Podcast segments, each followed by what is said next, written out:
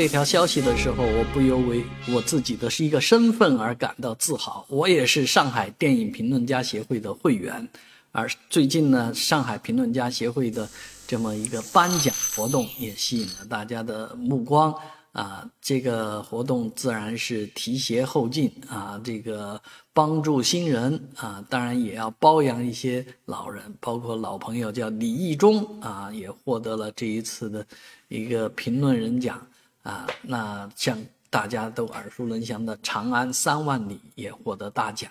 啊，当然也有一些影片可能大家都没有听说过，还没有看过，但是有这么一个奖项呢，让他们啊暴露出来，让大家也知道有这些呃作品，啊，将来对于整个上海的影视发展来讲都是有巨大贡献的。我们也期待着未来上海电影评论家协会呢，能够为中国的电影。影视事业呢，做出更大的贡献啊，推出更好的作品啊，扶持上更多的新人。